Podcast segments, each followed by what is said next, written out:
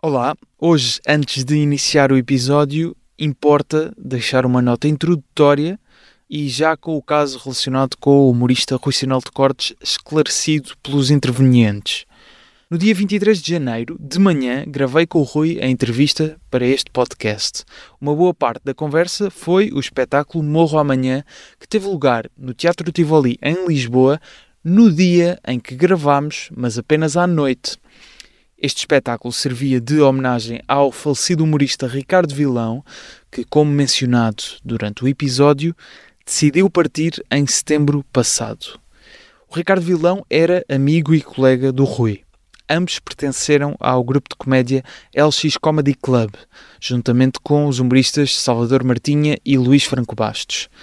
Estes dois, com o Rui, anunciaram o espetáculo para recordar histórias e memórias do tempo em que, como jovens humoristas, andavam pelo país a fazer stand-up e a receita da bilheteira de, do espetáculo tem como destino a família do Ricardo Vilão. Ora, como noticiado esta semana, o espetáculo não teve o desfecho que tanto o público como os comediantes em palco pretendiam. A SIC Notícias noticiou insultos e revolta, sinal de cortes, descontrola-se em palco e espectadores abandonam a sala. Eu estive presente no espetáculo, o Rui estava de facto bastante alterado devido ao consumo de álcool, como o próprio admitiu. O espetáculo avançou sempre com dificuldade, com muitas interrupções por parte do Rui. Tanto o Luís como o Salvador tentavam aliviar, tentavam avançar, eh, brincavam com a situação. No entanto, após um comentário de uma pessoa no público que mostrava revolta com estas interrupções do Rui, o humorista reagiu de forma descontrolada, insultando a espectadora que, no seu direito, decidiu sair da sala. Mais algumas pessoas tomaram a mesma decisão. Entretanto, o próprio Rui, em comunicado, pediu desculpa à espectadora e a todos os envolvidos naquela noite. Passo a citar. Foi uma noite de falhanços e erros apenas da minha responsabilidade no nervosismo daquele que foi o espetáculo mais difícil da minha vida, quis esconder emoções em palco e abusei do álcool antes do mesmo. Nada me custa mais do que ter comprometido esta homenagem que planeámos ao Ricardo. Na entrevista que se segue, mencionámos um segundo espetáculo no Porto, dia 31 de janeiro, que, devido à situação descrita, foi cancelado. Além deste tema, conversámos sobre como a abordagem artística do Rui se alterou nos últimos anos também explicou porque é que pensou em não voltar a fazer stand-up e de que forma, na sua opinião, os humoristas nos últimos anos perderam o espírito crítico. Numa nota mais técnica e devido a esta situação, os excertos de stand-up que ouvimos foram totalmente selecionados por mim e não a posteriori pelo convidado, ao contrário do que é dito no episódio. Sem mais demoras, eu sou o Gustavo Carvalho e esta é a entrevista que fiz ao Rui Sinal de Cortes antes do espetáculo Morro Amanhã no Teatro Tivoli, em Lisboa. Humor à primeira vista. Após uma pausa em que pensou não voltar a fazer stand-up, em fevereiro de 2024, Rui Sinal de Cortes está de volta aos espetáculos a solo com King Chords. Muitas mudanças aconteceram desde a última vez que esteve no Humor à Primeira Vista, há mais de 4 anos. Entretanto, lançou dois espetáculos temáticos, O Início e É o Fim, já disponíveis na sua plataforma Chords Flix. Também um regresso a um ambiente mais intimista com o espetáculo Boêmio, várias idas ao Fringe, uma pandemia, mudança de agência, algumas tristezas e algumas alegrias também. Certamente mais do que as tri tristezas. Ah! Eva! É, é não, mas agora piores. vamos deixar manter. Deixa assim, porque os é. piores é quando é a última e algumas alegrias, palavras. mais do que tristezas, certamente. Bem-vindo, Rui Sinal de Cortes. É, obrigado, obrigado. Obrigado por teres conversado. É, é, verdade o que dizes, bastante mais alegrias do que tristezas, Sim.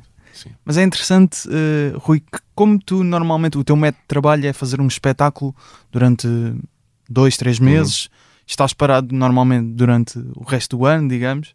Esta pausa foi um ano e meio, penso uhum. eu, mais ou menos, Sim. desde o último espetáculo a solo, sendo que já fizeste wrong, as noites de Wrong Sim. Comedy muito recentemente. Quando, sempre que regressas com um novo espetáculo, vais a assim, algumas conversas, alguns podcasts e fazes sempre uma retrospectiva do que aconteceu, do que mudou. E agora volta a acontecer o mesmo. Este, lá está, como foi o interregno que durou mais tempo, acho que o que interessa aqui perguntar, e tendo em conta o nome do espetáculo King Chords, o que é que há de diferente nesta dinastia? para já não sabia que isto, que isto tocar nesse ponto, nem, nem dar esse, esse, esse, esse ênfase. Uh, pensou nunca mais fazer e tal. Uh, e esse cara começava por aí. Pensei de facto durante alguns meses não fazer mais. Até pensei antes sequer de. Eu já estava. Quando fiz a tour, o fim achava, que era a minha última tour. Mas não queria também dar muita importância a isso, porque também sei com que, com que, com que facilidade às vezes também mudo de ideias. E, e, sendo um tema tão delicado como este, é, é, é quase como aqueles quando aqueles jogadores de futebol já têm 30 e tal anos e se retiram e depois afinal ainda passado seis meses I still have it in me, I still have it. E vêm fazer mais um ano ou dois.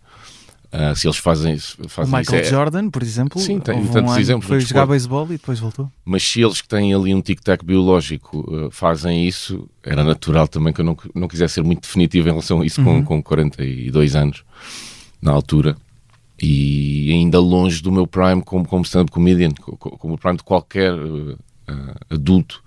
Quando é que achas que é o prime então? Pá, entre os 50, acho, a partir dos 50. Para entre um stand-up comedian ou uma pessoa? Sim, sim, para um stand-up comedian. Para um stand-up stand comedian. Eu estou sempre, a, às vezes comento com a Filipe, estou muito curioso de, de, de, saber como é que eu vou ser aos 50 anos. É a minha maior curiosidade neste momento. Porque tem havido muitas mudanças, não, não, não só na minha vida pessoal, mas depois se manifestam na, na, nas coisas que eu faço artisticamente.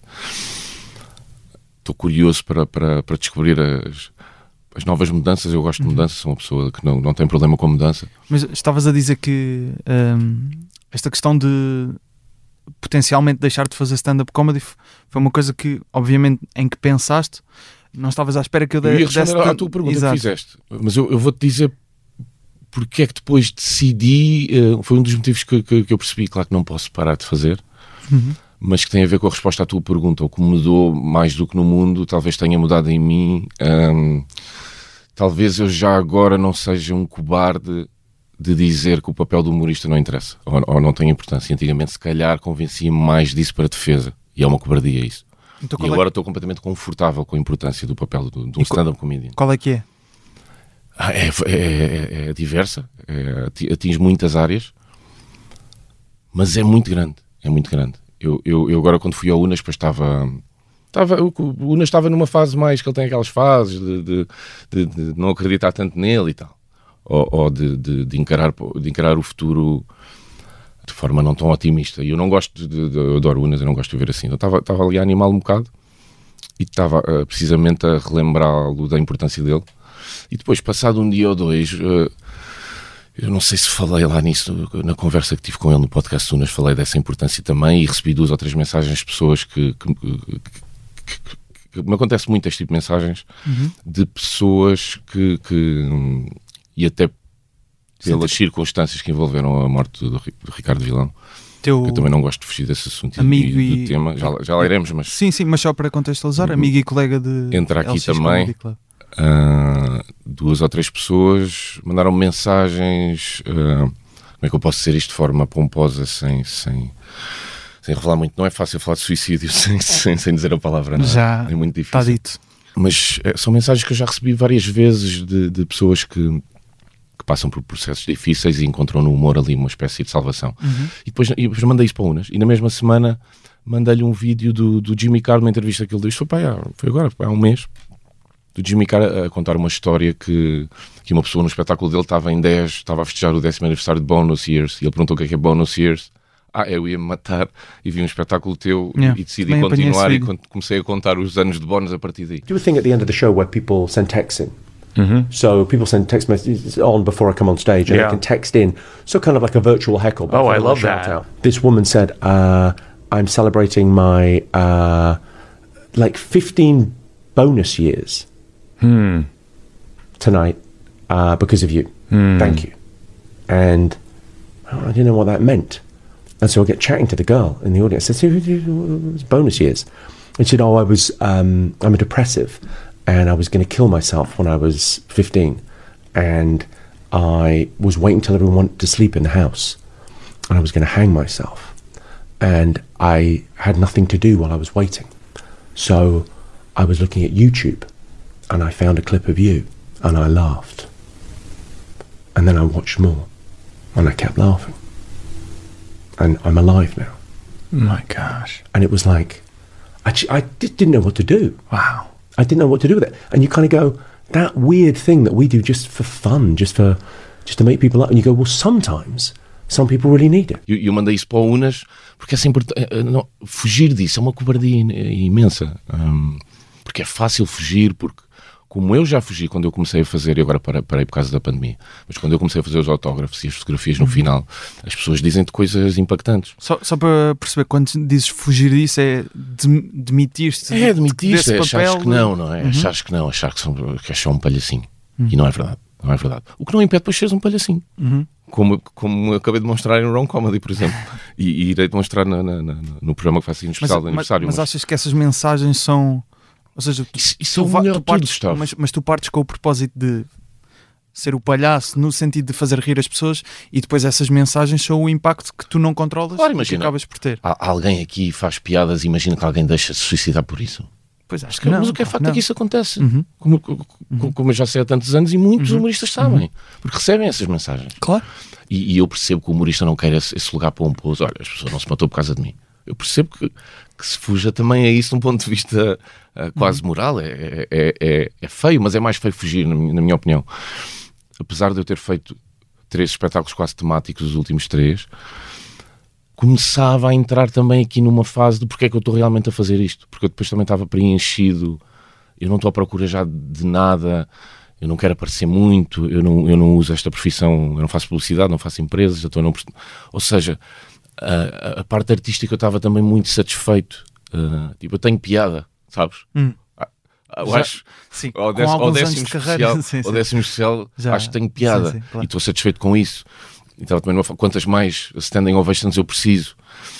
Porque ah, também senti falta do contacto das pessoas nestes anos todos, porque esse contacto coloca-te mais próximo de um propósito e tu veres diretamente para além do que interessa aqui, que é durante uma hora rirmos todos e divertirmos. Eu, eu principalmente, devo dizer, eu tenho que me divertir para continuarmos todos a, vi- a viver estas noites.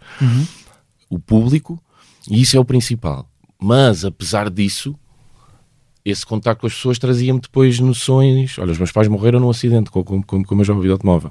E, entretanto, comecei, estava deprimido e comecei aqui a ver os teus shows e comecei a tentar encontrar a piada nas, nas desgraças. E o que tu fazias na altura antes, quando ainda estavas a lidar com esses comentários, com- quando não sabias como lidar Boa com esses pergunta. comentários, como é que gerias essa quando te contavam situações como essas? Era tentar um bocado desvalorizar aquela situação no sentido de, ok, eu se calhar hum, eu tive este impacto, mas se calhar foi mais pelo momento daquela pessoa e não tanto por aquilo que eu disse, por exemplo? Sim, sim. E, e- e continuo com esse pensamento. Sim. Mas é um fugir em termos de. hum, pá, é uma responsabilidade grande que tu não queres e o, a, o primeiro, a primeira reação natural, de, às vezes, a responsabilidade é a fuga. Então tu, tu tentas ou não acreditar, ou achar que foi só um exemplo isolado, ou esta pessoa, pá, este gajo não regula bem. Só que depois, quando, quando fazes durante tantos anos co- como eu fiz, percebes que é assim. E depois, acima de tudo, foges do peso. Por- porque um, um espetáculo dura uma hora, uma hora e um quarto, uma hora e vinte, vá, uma hora e meia. E eu a, a seguir, quando, quando fazia, agora vou voltar a fazer, mas é mais uma hora, uma hora e meia a falar com as pessoas. E muitos dos espetáculos isso é muito mais cansativo, entre aspas, e, e intenso do que fazer o espetáculo. E depois, eu, eu, como faço tours curtas, eu tenho dia sim, dia sim, dia sim, descanso um dia, tenho mais três. Então, em vez de descansar, logo a seguir ao espetáculo e descansar, estou com uma hora e meia mais intensa do que foi o espetáculo em si. E isso depois também tem uma, Um peso. um peso ao, ao longo dos dias. A, a maneira que eu também tive de fugir, e posso dizer, foi se calhar não voltei a fazer isso quando poderia ter voltado. Eu já podia ter voltado a fazer isso e ainda não voltei. No... Não é o fim, eu podia ter é fim. feito. Exato. Podia ter feito. Ah, mas ah, ah, pronto, ainda estávamos um bocado aqui no fim, fim da pandemia, quase. Foi o primeiro motivo, mas o verdadeiro motivo não, não foi por nenhum motivo ah, de saúde, penso eu. Acho que ainda foi aqui um. Estava a encontrar uma posição na minha cabeça para isso tudo. Uhum. Como é que encontraste? O tempo é, é bom e pensarmos é bom e, e termos tempo para pensar é o melhor, honestamente. Que, é, que é uma coisa que muita gente ah, se, dem- se- se demite ou se esquece de fazer. Acho que está toda a gente muito a, a acelerar sem saber muitas vezes para onde é que está a ir. E, e eu no, já na, na, na preparação do, do Elfim, também era um espetáculo que já era para fazer em 2020, então já estávamos em 2022, já o tinha mais ou menos preparado. Já estava nessa fase de, de eu acho que senti que precisava aqui de, de um motivo maior e, e, de me sentir importante. Não, não, não, não, queria fazer mais isto, mais uma tour, mais umas gargalhadas, mais umas standing ovations e parece que é tudo igual outra vez. Precisava de sentir aqui um apelo qualquer maior. E depois foi, foi o apelo artístico, foi isso, foi... Para já a principal coisa é a necessidade que eu tenho de me expressar, depois começa a ficar entupido. Hum. É o principal motivo que eu continuo a fazer isto, é porque eu preciso me expressar e tenho coisas para dizer, depois começo a ter ideias e as ideias acumulam-se e eu entupo se não, se não, se não uhum. falar Mas abertamente e publicamente sobre elas. Consegues definir esse apelo que sentes agora e de que forma é que ele é diferente ao, ao que sentias antes? Só para perceber depois como é que, exemplo, como é que partes para um novo espetáculo para conseguir concretizá-lo, não é? Sim. Eu, eu, eu para já. Ou seja, que, que, acho que, o que mudança é que, que que é que mudou na tua abordagem uh, para concretizares esse, esse Foi na abordagem à vida também. Foi na abordagem à vida, começou aí. Hum. Começou aí. Começou numa, numa insatisfação pela distância que, que, separa o meu estilo de vida e, e, e, e a minha satisfação pessoal com, com, geral com as coisas e os meus amigos e as pessoas à minha volta e, no geral o país. E sim começou-me a incomodar cada vez mais a falta de solução que as pessoas têm para os problemas atuais, a falta de voz que as pessoas têm, a falta de motivação, permanente, o permanente estado de, de, de, ódio e de guerra e de divisão que, que, está em qualquer tema. E comecei a sentir depois essa, esse, esse chamamento artístico no Fringe. Às vezes são coisas que tu vais vendo que ainda não uhum. mostraste. Pode ser só uma coisa visual, pode ser uma luz, pode ser uma encenação, pode ser uma uhum. maneira, uma entrada, uma maneira de apresentar uma ideia muito mais do que palavras ou textos, só, são, uhum. é mais sensações ou sentimentos. Depois começas a ver que é, ainda tenho aqui tanto para explorar. E pronto, eu, eu acho que o que mudou aqui foi que no desenhar deste novo espetáculo, eu, eu, eu, depois também senti que não tinha nada para dizer. Eu, quando não tenho nada para dizer, não uhum. vou fazer um espetáculo só porque tenho já, já começaste estes novos espetáculos? Já está. Era melhor que não, é daqui a 5 semanas. Sim, sim, mas, mas ou seja, já está Sim, eu sei perfeitamente já, o, já o que é. Uh, eu, eu decidi, decidi fazer é, quando, é quando, claro. quando percebi exatamente o que é que queria hum. dizer às pessoas agora. Acho que começa por okay. aí, para mim. Mas, mas, a minha questão ia ser mesmo para, para perceber, ou seja, um, estavas a falar de, dessa de alguma forma dar voz ou, ou, ser uma voz um bocado diferente? Não é dar voz, acima, acima de tudo é, é uma voz interior que está meio apagada, sabe? Sim, não é aqui okay. nenhuma dar voz, não é nesse sentido. Sim, sim, ok. É, é, é dar voz a quem não, toda, toda, a gente tem voz, é mais as pessoas ouvirem mais a sua voz e usá-la okay. mais, hum. mas acima de tudo, depois também uh, li algumas coisas relacionadas com, com a natureza humana e com, com o impacto negativo que tem toda a nossa educação e todos os conceitos que nos são, uhum. que nos são trazidos pela escola, pelos nossos pais, pelos amigos. E como eu rejeitei sempre isso, pá, senti que estava na altura, acho que estamos no, no, no, numa altura uh, crucial e talvez mesmo em termos de autoestima. Uh, acabaram de sair na, na semana passada os números do consumo de antidepressivos Portugal é o país número um na Europa. Temos o dobro da média da União Europeia. Antidepressivo, um país com este sol. Agora saí de casa não, não, um sol incrível. Não apanhei esse.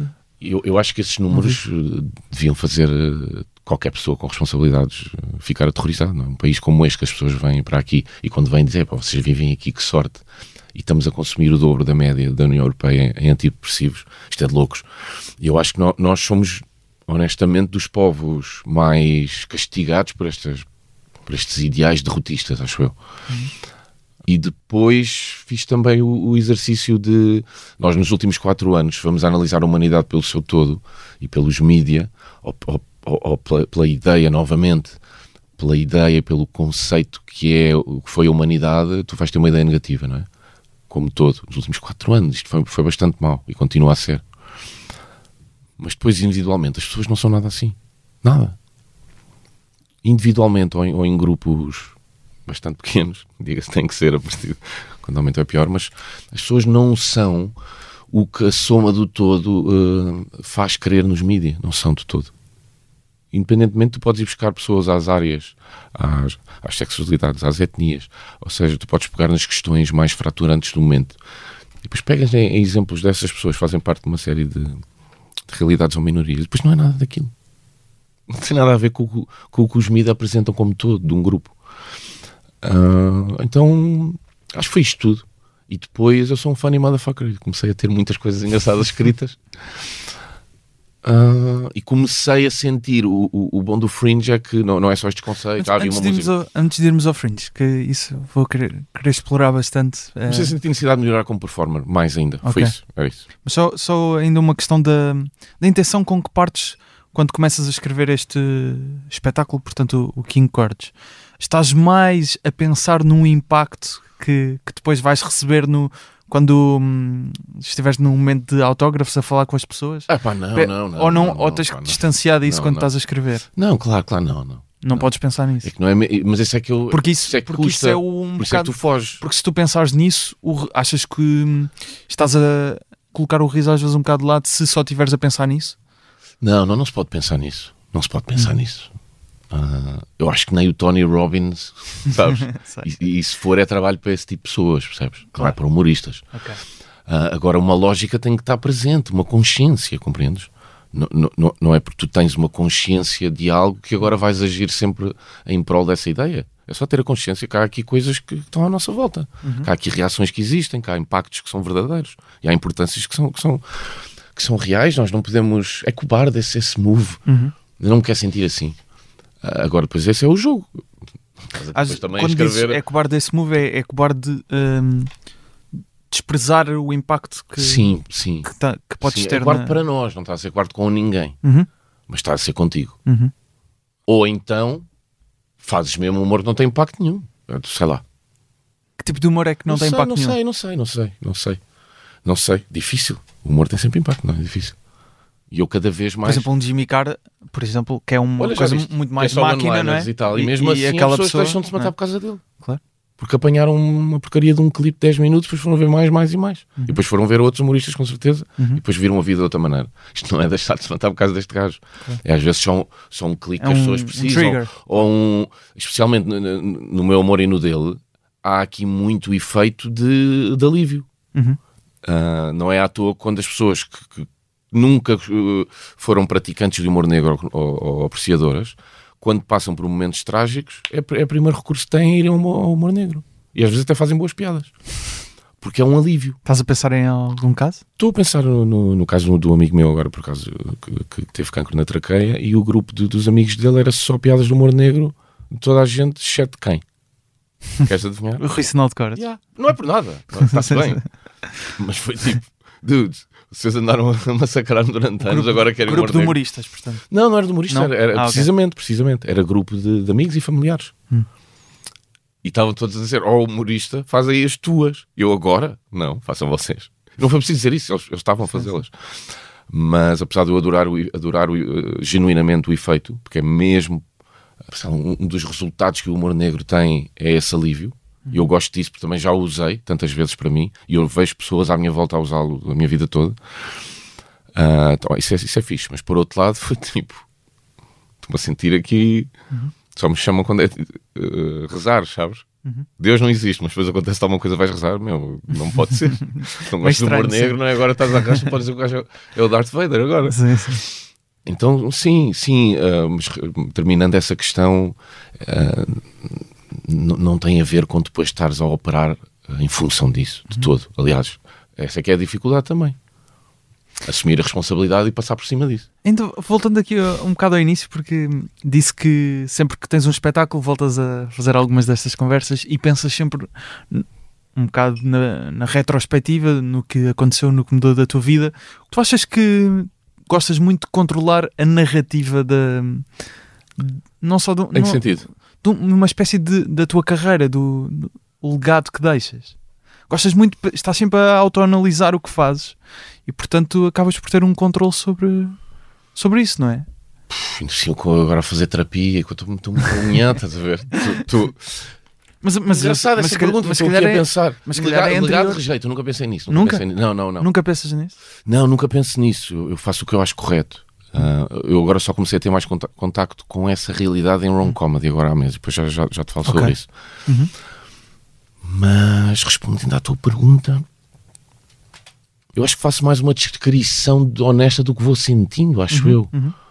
Às vezes, se, se, se controlo informação, é mais em, em meu. Mas, sim, mas eh, eu estou a dizer controlar no sentido de. É, ajuda-me a chegar aí. É acho que sempre que va- partes para uma conversa depois destas pausas, como tiveste mui- muitos meses fora, pensaste muito sobre portanto, o que mudou e, e parece tudo muito mais alinhado. Ou seja, eh, É mais se tempo fosse a mais é o que eu estou a dizer também. Foi o que eu estava a dizer. É mais tempo a pensar. Eu não gosto de reagir a quente. uhum, Eu acho que, que- que o trabalho do humorista normalmente é sempre reativo, da maior parte dos formatos é reativo. Eu gosto mais de ser an- antecipador, tentar perder um bocado, perder, ganhar um bocado mais tempo a- a descobrir a, a- a fotografia maior.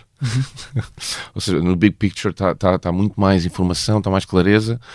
No- Nós estamos numa sociedade de tweets e de, e de- e de reações rápidas, é? instantâneas a coisas que nós não fazemos ideia se é que são verdade ou se são mesmo assim. Ah, então isso dá-me, eh, depois isso permite também de olhar a 5 ou a 10 anos ou de olhar mais para fora no mundo e ver, ah, encontrar padrões. O trabalho do humorista é encontrar padrões, é esse o trabalho. Nós somos muito bons a identificar padrões. Ah, por isso é que eu também, mesmo nos últimos anos, acho um pouco estranho esse, esse espírito crítico que se ausentou um bocado também do, do humor, porque identificar padrões é também. como assim? Ah, se, se tu, se tu reparares agora durante a pandemia, tu tiveste humoristas a usar o termo chalupas e tu tiveste eh, humoristas que identificam padrões a denegrir pessoas que estavam a identificar padrões.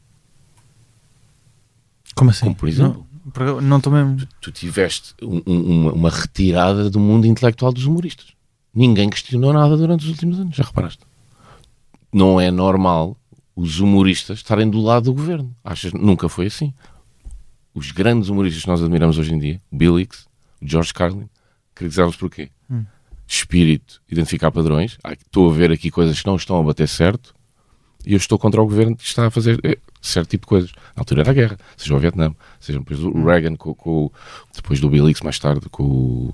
Acabei de dizer, com o Carlin. O Carlin, exato. E o que nós te- temos no mundo inteiro, no mundo inteiro,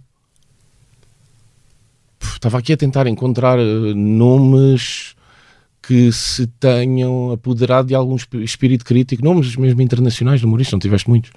Tiveste uma coisa estranhíssima, pela primeira vez eh, no mundo, ah, com medidas anti-humanitárias, humoristas do lado da autoridade. Estranho.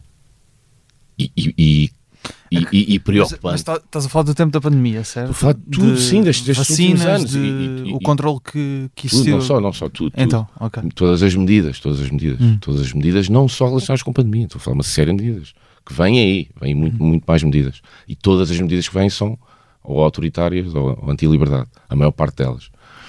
E eu vejo uma retirada de, No- no que é que- mundialmente de humoristas ah, retiraram-se do seu espírito crítico, não têm.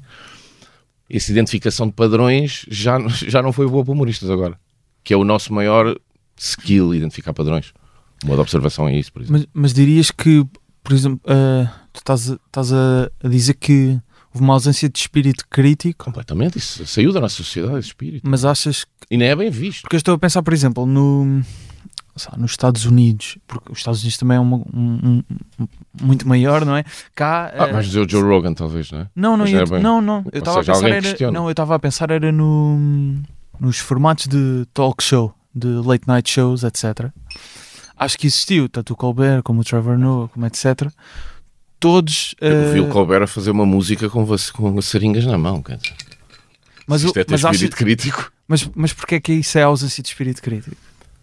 Porque, porque tu, tiveste a classe que, que está habituada a ser mais. Eu nem sequer eh, estou a falar em Portugal, mas esses exemplos de talk shows americanos é um bom exemplo que estás a dar. Hum.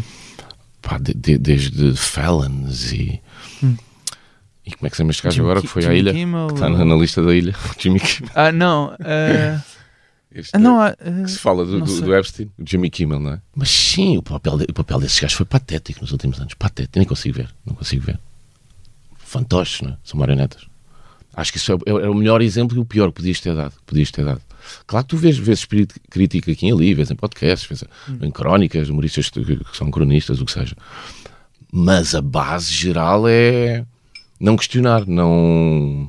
É assim, eu não. e eu, eu- isso da nossa eu- classe acho muito estranho. Mas eu, já foi há algum tempo, também não tenho memória e, e não, Imagina, não consumo Mas diariamente aos temas esse, esse todos, tipo de não, isso é programa. que eu estou a dizer, não, não é só Sim, sim. pandemia. Sim, tipo, mas- ca- casas de banho mistas. Sim, mas estamos a mencionar isso. Casas de banho mistas. Zzz. Ninguém diz. Ninguém diz nada. E, e estes pequenos temas todos que surgem no dia a dia, não, não, não, não estou a falar de. Hum. Os últimos quatro anos é esta, estes, estas últimas convulsões Mas, mas o, que eu, ah, o que eu ia dizer. é- transexuais no desporto. Zzz. Tu falas disso no. Não, no eu falo na minha plataforma. Uhum. Falo- falo- eu falo nas minhas pla- plataformas Hum. eh, eh, que tenho, não é? Com humor sempre. Felizmente. Estou a falar de- destes, destes últimos, destes temas que nos últimos 4 ou 5 anos assolaram a nossa sociedade. Hum. São muitos, são muitos, não é? Ah, guerras que ninguém compreende, do princípio, o fim ou a resolução. Muita coisa. Muita divisão. Mas acima de tudo, opá, uma falta de, de espírito opinativo também, uma proteção constante. Os humoristas têm as marcas em cima, não podem dizer coisas. Têm que fazer aquela publicidade para o mês que vem, mano. Têm que fazer aquela publicidade. Então, isto eu, é o estado atual das coisas. eu, eu ia só dizer uma coisa que há bocado não, não disse é, a propósito desses late night shows. Eu senti que na altura da pandemia, principalmente, a mensagem foi muito protejam-se. Mais sempre, do que. sempre. Mas, e bem, e bem. Exatamente. E bem. Exatamente. Ah, Ou seja, tal como eu eu, não- tal como eu. mas agora estou a dar a minha tal opinião. como eu, não até, senti até o que isso episódio que, eu fiz do, do- uma do Covid. ausência de espírito. E até te vou dar esse, esse exemplo. Uh, o episódio que eu fiz do Covid no Prisma, que está no, que está no, que está no Cortesflix. Hoje em dia eu acho que não tive espírito crítico suficiente na altura para fazer aquele episódio. Tenho vergonha daquele episódio. Não está um Ok. bom episódio. Ali- O que é que, Porque- porque não é tinha te- informação eu te confesso que já não me Porque já eu não fui crítico o tempo. suficiente, não tive espírito crítico suficiente. A maneira como abordei o Covid, eu próprio. E mesmo eu, no Unas ou outras entrevistas, Mas o que é que então querias dizer que não disseste sobre, sobre esse assunto? opa, queria dizer que questionar nunca é mau. Claro. uh, que, que foi visto como mau. Hum. Queria dizer que, que segurança não bate liberdade. Nunca, em nenhuma circunstância da vida. E qualquer pessoa que diga isso, deves tirá-lo de qualquer posição de poder. Segurança não bate liberdade nunca. Porque o caminho é tenebroso a partir daí, como está a ser. Como está a ser. Começou nos aeroportos e, e só piorou. E queria dizer tantas outras coisas. Acima de tudo, queria ter sido mais. Queria me ter informado melhor. Eu deixei de ver notícias para aí passar dois meses. de- de- pá, março, abril de 2020, 2020. Não vejo televisão desde aí. Não consigo. Mas vês outras formas de. Sim, sim, sim. sim. Hoje, hoje em dia, hoje em dia tu, tu, tu consegues. Aí sim, man- manter-te informado, não vendo notícias. Desculpa. Mas sim, se queres estar Mas informado. ver televisão, ou seja. Não, Não, não, não há motivo para ver televisão. mas, um, mas estás a falar de um meio é? em específico, não estás a falar de. Não, no geral. Jornais, no- no- não, não curtei, não, curtei nada. com tudo, nada, nada, nada. Nem, nem- acho que nem sigo nenhum jornal. Tu onde é que consomes informação? Há muito, mu- em muito, muitos sítios. Acima de tudo, nós estamos aqui com realidades mastigadas. Nós em Portugal, eh, já nem vou ao exemplo das notícias no geral, telejornal, ou jornais, ou canais de notícias 24 horas, o que seja, que é um dos grandes males da sociedade. Aliás, a- a- o The News é mais viciante que açúcar. Que açúcar? Que açúcar. Está provado cientificamente que esse- este, novo, este novo conceito tem 15 anos para aí, não é? 20 anos no máximo. The News. 24 horas por dia. Estão loops de miséria e de morte e de, de- Sim. e de divisão e de ódio. E as pessoas viciaram-se nisso e aí neste momento está considerado mais viciante do que açúcar. Confesso que não. Mas eu acho que hoje em dia quem quer estar realmente informado tem que procurar, eh, há, há muito jornalismo eh, independente, tem, tem que procurar perceber, eh, hoje em dia está tudo partido em termos políticos também, que é para uma pessoa totalmente central como eu é, é muito cansativo. Acabas por ter muito pouca coisa para ler, tens que andar à procura, tens que andar à procura de gente equilibrada, gente com bom senso. Já não, já não contam aqui tanto aquel- aqueles, aquela, aquela stamp de marca, de credibilidade. Conta, eu conheço este dude há 10 anos, sabes? E este gajo pareceu-me equilibrado numa série de assuntos até aqui. Acho que temos que andar à procura de senso comum, porque é o que nos é retirado a todos os dias. Em que humoristas é que ainda encontras esse Enquanto, espírito de, auto, de Enquanto- autocrítica? Não, de, enquanto no Ricky Gervais, obviamente, Ricky Gervais, obviamente, Uhum. embora o que ele faz em stand-up é bastante mau, este último foi muito mau. Foste ver? Não, não, eu, vi-o em Londres Ah, e um- chegou-me vê-lo uma vez. Eu gosto muito do Richard Weiss, sou um fã, atenção. Que é que, porque é que achaste mal? Mas o stand-up dele não é, não é o melhor que ele faz de todo. Não é o melhor trabalho dele quando está Uhum. em palco. É muito preguiçoso este show, é mau, é piada, os temas são batidos. É mesmo preguiçoso, mas já é uma tendência. Ah, não sei. E, e, e considero meio desinteressante o papel, o papel dele na sociedade, como ele é um gajo ah, civilizado e com algum com bastante senso comum, aliás. Devia ter um papel mais, mais, mais vocal, penso eu. Não, não, não acrescenta muito fotos em jatos privados e, e, e- espumante. Não, é desinspirador para mim, esse, esse lado. Numa altura em que as pessoas passam o que passam. Esse lado é Mas muito aí desinspirador. estás a falar no- numa perspectiva de além de humorista, ou seja, Sim, mas isso faz Exato, parte. Ele- ou seja, I get it. Tens, Hum. tens, és bi- eh, bilionário, não é? Mas é desinteressante eh, para mim, é, é desenquadrado do mundo atual e afasta-me. Hum. Diz-me que ele não tem muito na cabeça. Está bem da contente a pôr fotos no Instagram com esse meio saloio para mim, sabes? quem mais que, que outros Mas é- humoristas mas é um que- gajo que com senso comum. Claro.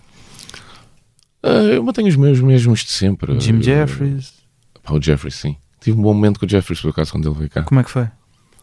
Quando ele veio cá ao Campo Pequeno. Sim, eu fui ver.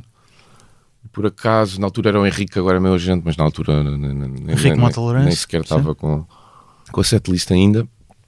E eu pedi dois convites ao Henrique para, para ir ver, fui com a Filipa. E o Henrique disse-me para ir ao camarim e eu disse: Eu não quero conhecer, já estou farto, os meus ídolos já foram todos à vida. e eu estou farto de, de estragar ídolos, não quero conhecer. Eu já tinha estado com ele no Fringe, já tinha Uhum. bebido uns shots com ele, duas ou três noites, está-se bem. Não quero estar, no, estar ali a fazer. Que ídolos é que tinham desiludido? É pá, deixa estar. É? Deixa estar. Ok. Deixa estar sossegados. então eu disse, eu disse não queria e já estava a sair do campo pequeno e por, por coincidência o Pires ou o Henrique viu-me e disse: pá, não, vens cá, cá está um abraço ao Jim Jeffries. E depois cheguei lá e estava uma fila com vários humoristas. O Paulo Almeida, estava, estava o Luís Gomes, o Batáguas. Pá, pronto, eles estavam a tirar uma foto com ele. eu- fiquei para o fim e pá, pronto, já que estava ali, aproveitei para lhe dizer-lhe umas coisas importantes para ele. Que foram? Porque é importante ouvirmos coisas, pá, é Que, importante. que é o- voltamos a, um É bocado ao início da lado, conversa. É claro. estar do outro lado. O É- impacto, é- é- é- é- e a reação dele foi meio de fugir. Que é a reação normal. Mas o que é que lhe disseste então? Ah, eu disse-lhe que. Eu cheguei à menina das fotos disse que não queria foto. E disse-lhe que. que em, do- que em 2009 eu era um humorista sem nenhum especial. Pronto, em 2008 eu era um humorista sem nenhum especial. Pronto, a desistir de fazer, de fazer isto. E fui ao Fringe Fe- Festival e vi um gajo chamado Jim Jeffries. Spelled differently at the time. Disse-lhe, o gajo já sabia que eu escrevia o meu nome de maneira diferente. Ou seja, este gajo é mesmo legit. E eu disse-lhe que, para passado estes 10 anos, tenho, tenho 10 especiais e isso foi graças a ti. Eu queria dizer, para um homem faz uma diferença enorme na vida de outro homem. Porque eu também, o André de Freitas, tinha-me dito que ele estava meio abatido.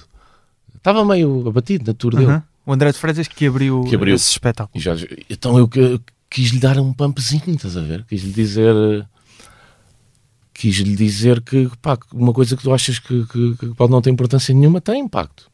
De maneiras que tu nunca sequer sonhaste possíveis. E depois chegou o Henrique. Ah, depois o Jim Jeffries disse-me: não, não conheço muitos humoristas no mundo, tenham 10 especiais neste espaço de tempo. Anda aqui ao meu camarim, beber um copo, depois fui para o camarim com ele. Fomos lá beber, uns copos, mais uma hora e tal. Depois o Jeffries disse-me para irmos beber um copo e eu pensei assim: eu vou estragar este momento. Ele disse: pá, só que eu não posso beber álcool ah, e eu vou só ficar Ele meia bebe, hora. é? É. Ele. E eu disse, "Dude, vamos para uma confusão, meia hora, vai ser uma merda, isto foi bem da fixe. Disse, não, vou para casa. E não fui um copo com ele. Ou seja, estava tudo tão bom, guardei o meu momento. Estive ali no camarim uma hora, já tínhamos bebido o nosso copo. Não ia agora para o meio da confusão para Claro. Lisboa. Do que é que falaram? É pá, de muita coisa. Do, Também do que é que foi, do que é que foi importante para já Não, não, depois não tivemos, depois play it cool. Não tive lá, não tive a fazer esse... Sim, mas quando, quando tu na da altura con- tu disseste. Não, não foi isso. Não, mas Tive depois da conversa. Cool, estás a ver? Tive com ele, uns copos, fala, fala, fala do humor no geral. Mas em casa, a pensar sobre a conversa que tiveste com ele, o, o que é que foi importante para ti? O que é que... pá, dizer exatamente, de- senti que ele ficou um bocadinho mais feliz. E isso é o, é o melhor. Quando tens uma interação com alguém e ela fica mais feliz do que estava antes, pá, espetacular. Então nem quis foto, nem, nem quis que aquilo fosse para mim, nem pus nas redes sociais nem nada. Quis mesmo só, dude, era um Zé e agora tenho 10 especiais porque te vi, mano. Linda esta merda. Uhum. E pronto, queria lhe dizer isso. Falaste, falaste do Fringe, onde pela primeira vez eh, viste o Jim Jeffries. Jim Jeffries, em Ahm, 2008. E recentemente também voltaste, portanto o Fringe acontece ali na altura do verão, certo? Uhum, em agosto. Em agosto. Não sei, neste, desde que vieste ao, ao Humor à Primeira Vista pela primeira vez, portanto há mais de 4 anos, não sei quantas vezes é que terás ido ao Fringe, mas esta Quatro. foste, Vou todos vais sempre, não é? Pronto. Mas no 2020 houve. Ah, não, eu não fui, esse, não fui ano no- não, não, deve ter tirando havido, a pandemia, não. claro. Mas este ano, pelo que já disseste e pelo que estás a dar a entender, bateu-te particularmente eh, de forma diferente, também por aquilo que eu dizia no início de eh, estavas, a pens- estavas a tentar ganhar uma nova paixão por isto, se calhar um- tinhas pensado em eventualmente deixar de fazer. O que é que aconteceu no Fringe? Ou, ou melhor, o que é que há no Fringe que te causa impacto todos os anos? Para já são impactos diferentes. Por- há tantas mudanças, a própria cidade muda, o, o festival vai mudando nas suas tendências. Em Edimburgo, Tu mudas, a, a companhia com que tu vais muda todos os anos, quase. Ah, tirando a minha mulher que vem, vem sempre comigo agora, ultimamente. Mas tenho sempre uns dias com amigos e depois, depois a minha mulher vai ter comigo e fazemos os dias de, de, de casal no Fringe, que são os meus preferidos, diga-se, by the way. Porque temos um gosto muito parecido em tudo. Então, quando vou com amigos, tenho que fazer cedências a ver cenas que eu não quero. tive estar a ver, um, de estar a ver tipo um, um musical com o Cruz sobre tipo um crime, sabes? crime solving mystery em musical que o Rui Cruz queria ver. Pá, sei lá, artisticamente é tantas influências que tu tens ali, tanto que agora já nem vejo quase stand-up, vejo muito mais clowning. Este ano que passou, os sete finalistas a melhor, a melhor espetáculo, três eram de clowning. O que é. porque depois há prémios dizer- no, no final do festival. Sim, sim, há vários prémios. E quem é que ganhou? Por acaso não ganhou um clowning. Ganhou, ganhou outro gajo qualquer. Ganhou. Não me lembro agora certo. Estou a ver a cara dele, mas não me lembro o que é que ele fazia. Mas três nomeados para clowning é, é incrível. Que é, que é, um- é claramente uma. Mas não te vês a fazer clown? Não, não, não, não. Ok. não mas eu adoro. ver- Não, não ok. é para mim. Não é para mim. Eu já nem me vejo a fazer sketch comedy. Quanto Não. mais clowning. Ok. Porque clowning também é muita Estás a dizer sketch comedy ao vivo. Sim, sim, sim. Ao vivo, ao vivo Sim, sim. ao vivo. Porque clowning é muita interação direta mesmo com o público e são muitas situações desconfortáveis que eu não gosto que, que as pessoas passem por causa de mim. Não sou esse gajo. Eu, atualmente eu pra- praticamente não faço interação nenhuma com, com o público. Não gosto de estar a. Gosto que as pessoas estejam sossegadas no seu lugar, podem estar na primeira fila à vontade. Eu não vou chateá-las. Ah, mas acima de tudo também é uma motivação e uma, uma descoberta de novas maneiras de ver as coisas. Às vezes nem, ah, É a maior fonte de inspiração que tens. É quando, Sim, sim, quando não dúvida. estás inspirado é ir ao Fringe. sem dúvida. Esperar por agosto. Depois aquilo é um recreio também, de manhã à noite. A cidade é linda, ah, para quem gosta de Harry Potter, é espetacular. Ah, um ambiente medieval, co- como eu, co- como eu gosto nas minhas cidades preferidas. Eu adoro cidades com Há é espetáculos de cidade velha. rua também, Sim, não, não só E em há- salas. não E é? há 3 mil espetáculos em salas, com, com, com escolha Uhum. de todo o género. Mas acima de tudo, agora estamos aqui a combinar com uma turma grande para, para irmos todos. Ah, é? Agora, porque Para o ano. o, o, o, balão. Para o ano não, este ano. este ano, o balão que enche aqui também de, de motivação, de ideias, de, sen- de sentimento que isto vale a pena continuar a fazer, é grande. E que impacto é que isso já teve no espetáculo que fizeste do Wrong Comedy? Que era Imenso, uma- imenso. Exatamente. Acima de tudo isso. Antigamente ia muito a ver stand-up, sketch comedy, aqueles espetáculos strict. E há dois ou três anos comecei a ver mais cabaré, comecei a ver mais carnival, comédia, e comecei a ver mais espetáculos caóticos à meia-noite, em que tudo pode acontecer. Do estilo. O que é que pode acontecer?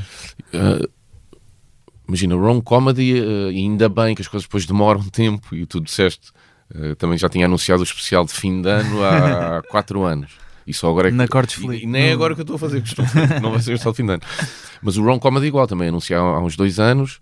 Pronto, deu- Mas deu, wrong pá, comecei a ver umas noites maradas lá, em que tudo pode acontecer. É, vem, é meia-noite, está tudo bêbado, Uhum. by the way. Os performers também. Então vem o apresentador e basicamente ele não consegue falar. Isso é uma das noites que existem. E tu tens 5, 6, 7, 8 acts que, pai, 3 não conseguem fazer o act, como era suposto. Porquê? Olha, um deles que eu vi era uma dupla de sketch comedy, entraram sete pessoas e tiraram as calças. Por isso. e o gajo ficou sem calça e teve que bazar. E, e eles não fizeram a atuação. Entrou o outro a seguir. É caos total. Caos. Bebida pelo ar, eh, muita música. no, isso. no Wrong Comedy. eh, Não, não, estou a o me- falar Não, mas eu estou a dizer, tem o mesmo espírito. Eh, Não tanto. O que eu estava a dizer é, quando, quando isto foi pensado, era para ser uma noite de quatro gajos, lixados, morder, cancro. Voltar às origens um bocado. Era a ideia, tipo, temos uma noite, temos de fazer, podemos ser brutos. Sim. Epá, depois comecei a achar que, que toda a gente se podia divertir muito mais se eu trouxesse este conceito de carnival, de, de maluqueira geral, de, de mistura de, de- de expressões, não ser só stand-up comedy.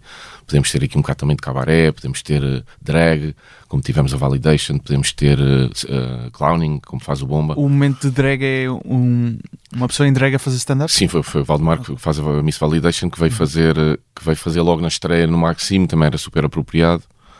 E depois houve O Maxime, claro. Houve umas noites de drag que eu vi, gostei muito da Validation e gostei da Miss Velvet também, ver se vem agora quando voltarmos. Epá, para dar aqui um. Uh, eu nunca vi um, um show de drag. Epá, fazer basicamente, basicamente é um homem vestido de dinheiro a fazer stand-up Não, comedy. não, mas o que, é que, o que é que acrescenta essa, essa vertente? Opa, eu vou-te é dizer, que- eu no é Fringe dos últimos dois anos, o meu performance preferido foi o Ruben Kay, que é um drag. Epá, o gajo impressiona-me e fez-me sentir que eu não era muito bom performer e fez-me ter vontade de melhorar no palco. Ruben Kay. Ruben Kay, tens que ver este gajo.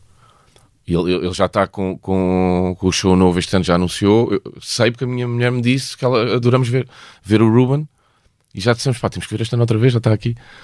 Pá, uma, pá, já é um gajo grande. Ele por acaso não muda de nome, é sempre o Ruben Kay. Imponente em palco, está ainda por cima, está em, em drag, o gajo deve ter 1,80m e tal, um gajo largo, 30 e tal anos, estás a ver? O gajo mete, mete um- um- umas plataformas pá, de 20 ou 30 centímetros. Tu, gajo é um bicho Dois caraças. Pai. Tem uma voz grossa e o caraças, depois está todo maquilhado, está tipo fio dental, depois aquilo faz, dá ali uma. E é giro também aquilo, cria ali um burburinho na, na sala, depois há aqueles homens bué da machos que estão ali meio.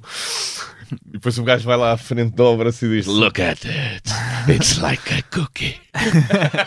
Estás a ver? O gajo eh, pressiona o público assim, tem, tem- faz esse jogo que eu gosto também. O público tem medo do gajo. Não é para ter medo, mas Sim. porque não queres que vai muito Sim. em É- cima. ou seja, para- é desconfortável, não é? Sim, pá, e depois um joke writing muito bom e uma presença, pá, um domínio de palco incrível, incrível. Domínio de, do espaço, movimentação, voz, piada, muita piada. Está toda a gente a rir. O Iti como a caraças, rápido no improviso, adoro o gajo. É pá, depois comecei a ver, a ver, uh, fui ver uns shows de drag que o Comedy Club organizou. Achei que era giro, trazia um folclore giro, este tipo de noite. Ah, temos um cuspidor de fogo, ou seja... e E vais um fazer bomba. mais, mais noites apesar de Sim, isto o agora, agora não, vamos parar por motivos evidentes, mas depois, antes do verão, voltamos. A seguir, Ok. a seguir ao King Cordes voltamos. Em vários, bem várias que eu tenho o meu ano muito, muito cheio Pois. Uh, de coisas que não posso ainda sequer dizer agora, mas tenho, tenho, tenho até o verão cheio e tenho de setembro, outubro e novembro cheio já. Por isso, E já vamos falaste, meter nos intervalos. falaste há bocado também da conjunto de sketches de especial fim de ano. Ah, mas deixa-me só dizer para, para fechar o assunto Drone Comedy. Sim. Pronto, ficou uma noite espetacular com stand-up comedy acima de tudo, 4, 5 convidados. Mário Bomba, que tem momentos de sketch no meio dos momentos de stand-up comedy. E como já ouviram, Cuspidores de Fogo. E, é? e-? Sim, clowning, Sim. é clowning. Muita música e algum álcool. Inscrevam-se em roncomedy.pt, acho. Acho que é, acho que é isso. E depois Agora- recebem uma mensagem com a localização, não é? Recebem um e-mail Do- com a um localização. e-mail com, com a localização. Com a localização quando houver. Quando houver. Agora só para aí de 3, 4 meses. Ok. Sketch. Os sketches que, que vêm na mesma onda de, de algo que foi um bocado influenciado por aquilo que viste recentemente no Fringe. É isso? Não, não, Não? não, não, isso Ah, não. não? Isso, Ok. Ou seja, É não tanto fr- fringe, aqui é mais um necessidade. Nós quando olhamos agora para isto, vamos fazer aqui uma, uma então um especial de fim de ano, que já não conseguimos outra vez. Vai ser o especial de aniversário, estreia dia 13 de Fevereiro. Que é o teu aniversário. Que por sorte, passo antes agora metemos o especial de aniversário. Se não tinha que ser especial São Valentim, alguma coisa do género. Epá, quisemos fazer aqui uma, uma sketch comedy com uma abordagem diferente. Quisemos fazer uma coisa, uma coisa que eu nu- nunca tivesse feito também e que se pode chamar Dark Nonsense. Ok. Com um bocado de elementos psicadélicos à mistura porque passa-se tudo dentro da minha cabeça. Ok? Passa-se tudo dentro da tua. Os sketches, eh, o meio em vou que dizer mais, acontece não é vou revelar mais. outras. Mas estás a escrever sozinho, acompanhado? Não, foi já, isso. Já estão a Uh, gravar? Chamei o Zezé, o Manel Moura, uh, chamei o Rui Cruz e chamei o Miguel Vaz. Esta vibe mais marada que o Miguel Vaz tem, não sei se conheces. Sim, sim. Gosto desta, Abriu-te alguns espetáculos. desta vibe. Fe- Fez um no Porto, sim. Uhum. E, desde, aí- e desde aí ficou conhecido como o príncipezinho do humor negro. Ah, foi? É o príncipezinho. Então o Príncipezinho tinha aqui uns, umas lógicas que eu achei engraçado de dark nonsense, de, de ser uma ideia. O é, que é- o que é dark nonsense? Para já tem uma coisa boa, que é tu queres te ofender e, e não consegues, não sabes com o quê, e, nem- e e nem sabes se faz sentido Essa é parte do nome. aquilo, aquilo de ser dito em voz alta quanto mais alguém ofender-se. Então é logo muito bom. Então trouxemos aqui uma proposta de dark nonsense psicadélico com referências da minha vida. Do, do- se é uma viagem na minha cabeça, tem aqui referências dos anos 80 e 90. Então é essa a vibe. E Ok. estou encantado. Pá, E vai sair no, no Cortesflix? Sim, no- nós, nós tivemos aqui um patrocinador, pagou tudo, que é espetacular. Temos a BetClick, vai, que vai ter tipo 48 horas que pode, que pode passar e depois vai para, vai para o Cortesflix. Fica 48 horas. Tipo, E é um conjunto Ou seja, mas do- sai- o bom disto é a BetClick pagou tudo, o que é aqui uma relação fixe para mim de, de, de começar com marcas, não nunca de fazer publicidade por marca nenhuma, mas marcas pagarem coisas fixes para nós fazermos e as pessoas poderem desfrutar de graça, que é o caso, ou seja, ah, quando passar para o Cortesflix irá ter conteúdos exclusivos, irá ter um custo mais baixo, porque a marca pagou, pagou quase tudo, que eu já estou a pôr dinheiro no meu bolso, porque fomos ambiciosos, Ah, até tivemos aqui um orçamento porreiro, total liberdade para fazer tudo o que nós quiséssemos, a única coisa foi, porque, porque- e esta descrição, dark nonsense psicadélico, nem, nem sempre é humor negro, eles disseram não, mas nós queremos sempre humor negro, que foi um alfado de ar fresco na minha vida. Não, não, mas metam, por favor. Repara que é uma novidade. Há, há aqui só aqui uma questão é que não tem humor negro, segundo pessoas, e nós queríamos que só humor negro. By all means. Foi a primeira vez que eu ouvi isso. Mas acima de tudo, pá, fazermos aqui uma relação nova com as marcas, em vez de, de, de- de- de artistas andarem a receber dinheiro para, para dizerem coisas que ninguém acredita. Tipo, esta marca, que fiz. E está lá a dizer patrocinado e embaixo agora, ainda por cima. Então a gente sabe que aquilo é pago. Pá, não é mais difícil as marcas darem dinheiro nós vamos trabalhar, que é para isso que nós também. Que é fixe trabalhar, né? Trabalhar é bom, faz bem. Molda. Trabalhamos, mostramos a nossa criatividade, as pessoas desfrutam de um produto de graça. Pá, e eu estou muito disposto para ter esse tipo de relações. Mas, mas mais no início estavas a dizer que marcas era uma coisa que tinhas afastado um bocado. de- Não, eu afastei-me tudo. Agora, se me derem dinheiro para eu produzir algo que, que estamos todos a tentar que seja artístico, estamos pá, com uma equipa de 15 pessoas a fazer cinema com uma câmara, pá, eh, do que já fizemos, do que já gravámos, já está tudo escrito, felizmente, já estamos a gravar. Agora tenho de- eh, todos os dias de gravação até dia 2 de fevereiro, interrompo dois para fazer os fãs do vilão, hoje e dia 31. Mas estamos com o Pedro Bessa e com uma equipa extensa, tô- toda a gente está envolvida, os guionistas estiveram lá todos ontem. Quantos episódios, só para perceber? É só 45 minutos, 50 minutos. Ok. É, é, é um especial. Uhum. Só que são sketches, às vezes de 40 a 45 segundos. Ok, são ok. muitos sketches. São muitos então. E a produção e a, e a realização disto está a ser com cuidado que eu estou a ficar entusiasmado. Confesso. Ok. Estou a ficar E entusiasmado então vai, vai sair no YouTube da. É, sai da dia Bad 13, Clip? penso eu, e toda a gente pode ver durante dois dias e depois vai para o Cortes Ok. A seguir já, já vamos a falar do, portanto, do espetáculo que vai acontecer hoje, no dia em que estamos a gravar, 23 Verdade, estou- muito contente e de ansioso. janeiro. Sou, ahm, portanto, ah, Morro amanhã. Morro amanhã, sim. Morro amanhã, o espetáculo de homenagem a Ricardo Vilão, que faleceu, ah, portanto, recentemente. Eh, Ele estava a viver em Londres, era, foi um Sim. humorista ah, que Queres- foi do, do grupo do, do LX, Comedy Comedy Club. Antes disso, queria. hum, Não sei se. Da última vez que gravámos, tinha escolhido um beat do Jim Jeffries, de quem já falámos aqui. Olha, ainda giro, giro. Exato. E E ver eh, agora esta, Exato. esta fechar de história, não é? desta vez escolhes um beat também de um comediante que, que já mencionámos aqui. Sim, aqui só estou a trazer comedi- comediantes do Fringe. Que, que Não, descobri então, no Fringe. ainda não é? bem. Não, trago um beat que ainda vou escolher e vou-te enviar, do Ruben Kay, Uhum. que é um, um gajo que faz em drag, que é o Ruben. Que, pá, que provavelmente o, o- E vou medir as minhas palavras. O, o stand-up comedian que mais me impressionou nos últimos dois anos. E estou a contar com o chapéu. Ou seja, estou a contar com tudo o que vi. Ok. Pá, sem dúvida Ruben Kay. Por tudo o que já disse aqui também, pela presença dele, pela piada acima de tudo que ele tem ah, e pelos ambientes que traz à sala, tudo o que o stand-up deve ter, um certo medo do gajo quando ele chega ao pé de ti, mas estás a curtir como ao caso estar ali, o público está excitado, é diferente, tem, tem, tem folclore, Uhum. o gajo é grande e isso faz uma diferença seres um, um puto pequenino a fazer stand-up ou seres um gajo que enche o palco, faz diferença. Então ele tem uma série de qualidades. Se E amanhã dissessem, olha, ten- tens aqui eh, dois convites eh, para ir ver eh, um espetáculo solo, assim num, num espaço fixe, Um é do Chapéu, outro é do Ruben Kay, Não, mas eu- são à mesma hora. E o chapéu, claro. O Porque eu nunca ouvi o chapéu ao vivo. Ah, e o Ruben ok, Kay eu ok. vejo todos Ok, os anos ok. e vejo mais do que Ah, um por pá. ano até. Tramaste-me então com esta. Mas mas estavas a colocá-los Mas o, no mesmo. o chapéu, pá, não, não vamos aqui ser uh, o, o, o, O que- o Ruben uh, Kay, nós- é só, eu estou a falar de parte performativa Sim, do sim, gajo, é um gajo engraçado. Mas- Mas, é- compara com a profundidade mas é- intelectual do chapéu. Ok. Não é? Nem, nem com, com um gajo que, que- que também percebe bem o seu papel como stand-up comedian para além só da piada. Ok. E eu gosto disso também. O cha... Estás chapéu, a falar do o chapéu. chapéu. E o, Ru- o Ruben não podemos tem estar isso? aqui a comparar, eu estou a dizer o que mais me impactou, não é o melhor, não é?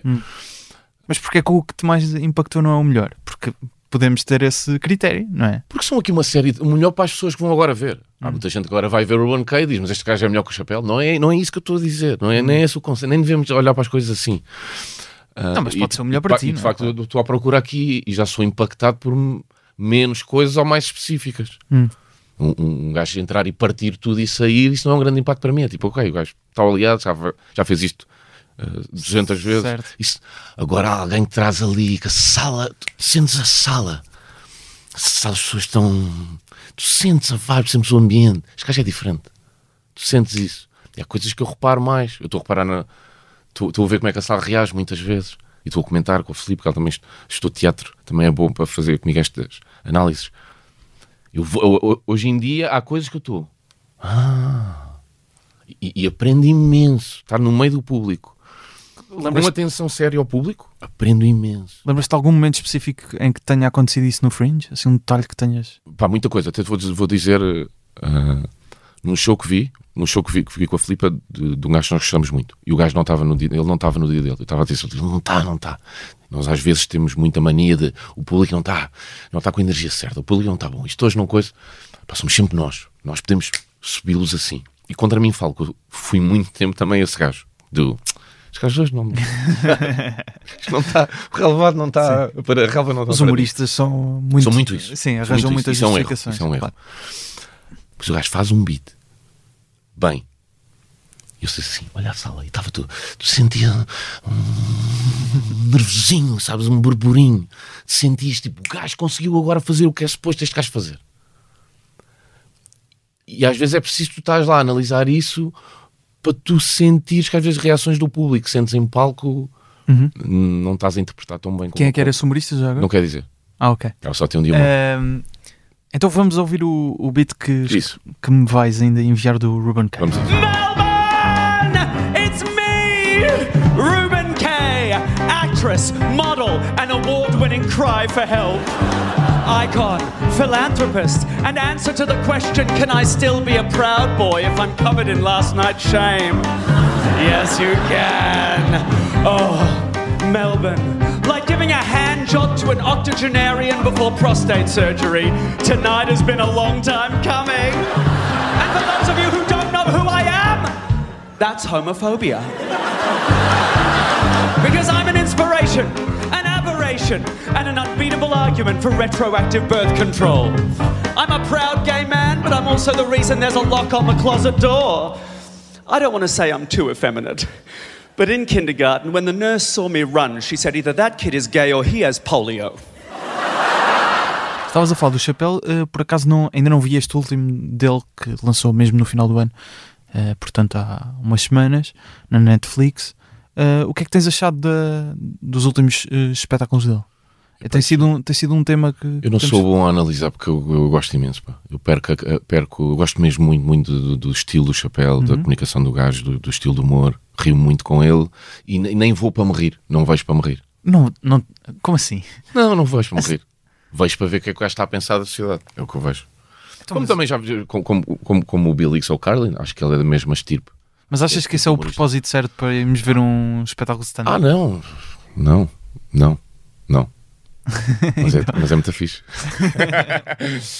Porque é uma sorte mas apanhar mas um gajo riste ou não? Rimo imenso com o chapéu. Sim. Mas não, não, não, não clico no, no dia que sai, eu vejo sempre o chapéu. Não, não clico no play. Ei, que barrigada de risco que eu vou ter agora. Isso é, isso é, isso é o Jazzonic. Ok. E isso já vejo para me rir. Vou-me rir mesmo agora. Que é o melhor joke, writing, na minha, joke writer, na minha opinião. O, o, o Jazzonic. Jazzonic. By far. Agora, e- e- mas vejo também como humorista para admirar o skill de, de, de alguém com talento. Hum, Para- Claro. mais do que o riso. Sim. Eu- tanto que muitas delas eu não me rio, é- são tão boas e estão tão bem crafted que é só, é só um pintor olhar para a Mona Lisa, né? Outro pintor. É só tipo, uau, uau. Nem te ris.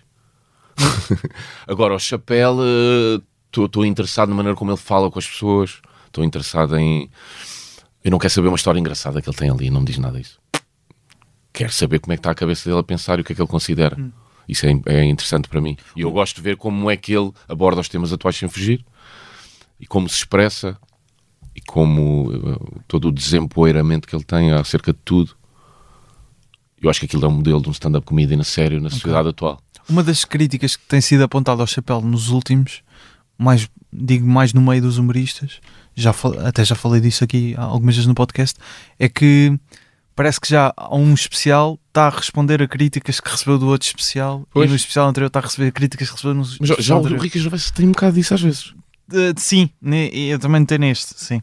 Achas que isso é uh, a postura correta de um stand-up? Porque aí parece que não estão a falar com o público. Parece que estão a falar com reação. E eu adoro o Chapéu e o Gervais, mas isso irrita-me um bocado. Independentemente do, Mas ao mesmo do tempo, quão eu polémico é o eu tema. percebo não é? esse lado, É- percebo esse teu lado, Uhum. Mas ao mesmo tempo, se, se- na plataforma máxima do, do, do humorista se expressar que é ali o palco, ele Hum. não disse é nada, também fica estranho, não é? Sim, mas Quando é que ele responde? eu, eu Redes sociais, ou não sei, não é? Sim, não, claro. claro. Pode ser, mas.